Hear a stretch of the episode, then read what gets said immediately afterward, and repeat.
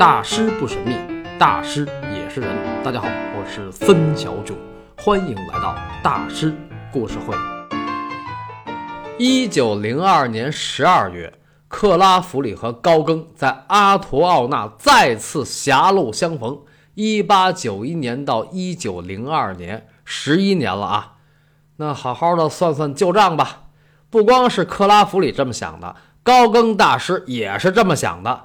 俩人一通怼，高更把克拉弗里一顿臭骂，克拉弗里立马起诉了高更。这个诽谤罪就是这么来的。那当然，除了诽谤罪，他还指控了高更聚众抗税，这个才是重头戏啊！啊，要说这个克拉弗里对于高更大师来讲，可真是堪称宿敌呀。准确的说，就是克星。他俩那官司打了好几个月，但是最后克拉弗里胜诉。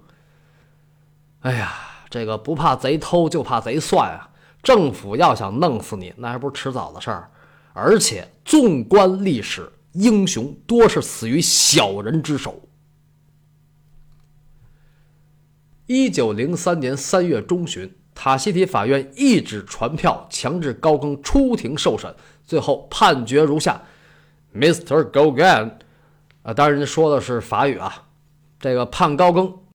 监禁三个月，罚款一千法郎。呃，有的资料说是罚五百法郎。那么到了四月，高更就给丹尼尔写信，赶紧给我寄点钱，我要去塔希提上诉。大家都劝他别去。那这个大家是谁呢？高更大师在阿图奥那是名人。刚来的时候人气满满，包括什么越南奇童阮文康啊，有的说那个阮文康是个安南王子，据说呢他是高更到阿图奥纳认识的第一个人。但是到了一九零三年三月，高更的身边只有三个人，一个是他的邻居啊，是个毛利族人，叫蒂欧卡；第二个呢是个白人，叫保罗·福尼尔。也译为保罗·韦尼耶，他是个基督新教牧师，也懂点医学。他一直对高更大师充满敬畏，也算是大师的私人医生。高更在阿图奥纳的第三个朋友，大家肯定想不到，是一个中国男孩。史料上没有记载他的名字，但是在高更最后的日子里，他每天都陪在大师身旁。哎。那大师不是还有个媳妇儿吗？那个瓦库欧公主。这个瓦库欧呢，在一九零二年知道自己怀孕了，就回娘家了，然后就再没回来。高更呢，也没有再找啊，既没有再找瓦库欧，也没有再找别的女人。那这三个朋友都不希望高更去上诉，因为当时他的身体已经病入膏肓了。其实这种状态从去年下半年就开始了。一九零二年八月之后，高更大师的心脏病越来越危险，一天会犯几次心绞痛，还有他的湿疹已经布满双腿，不能医治。高更整夜整夜的痛痒难当，不能入睡，直到筋疲力尽为止。还有当初在布列塔尼留下的腿伤，那可很多年了啊，因为梅毒一直不能愈合，伤口渐渐溃烂。他经常浑身疼痛难忍，为了止痛，他不停地服用吗啡、鸦片锭，还有苦艾酒，而且剂量越来越大。另外，他的视力也越来越差，不能接受强光的环境。所以从那个时候开始，高更大师几乎不再画画，他只能写作。到一九零三年一月底，大师写了两本书，一本叫《一个艺术学徒的私语》，也译为《蹩脚画家的闲谈》，还有一本。就是咱们前面说的此前此后，但是即便是写作，有的时候他手抖的连笔都拿不住。这个时候，他常常望向窗外，凝望远处悬崖峭壁上的一个巨大的白色十字架。他知道，自己的时间已经不多了。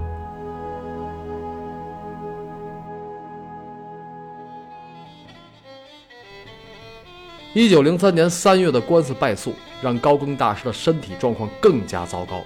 从塔希提法院回来后，他很快就不能走路了，几乎每天都躺在床上。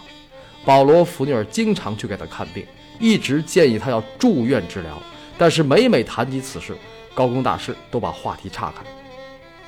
五月八号清早，福尼尔照例看完高更后去上班。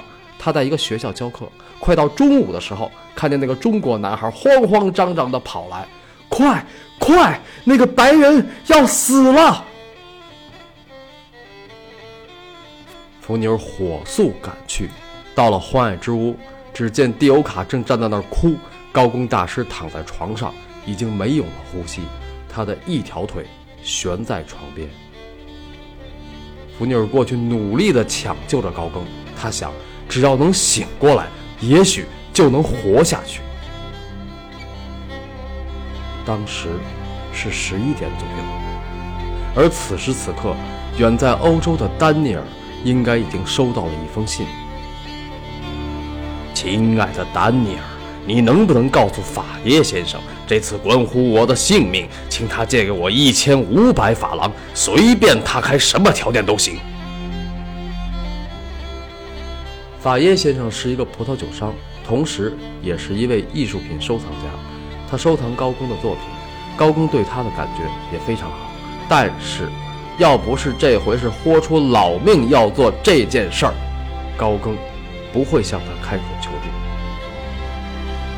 我要去塔西提上诉，坐船、食宿，还有请律师，这一共要花多少钱呢？人们肯定会说。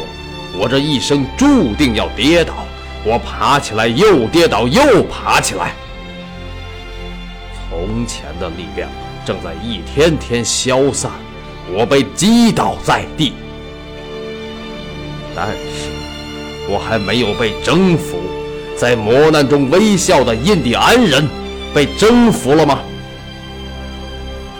这是我最后一次给你写信。